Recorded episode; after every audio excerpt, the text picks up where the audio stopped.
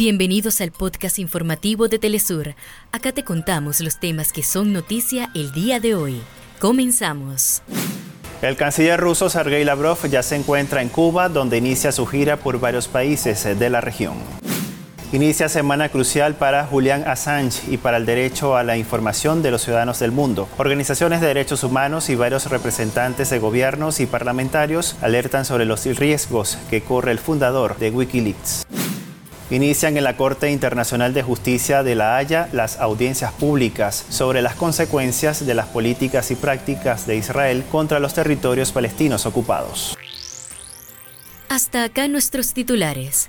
Para más información recuerda que puedes ingresar a www.telesurtv.net.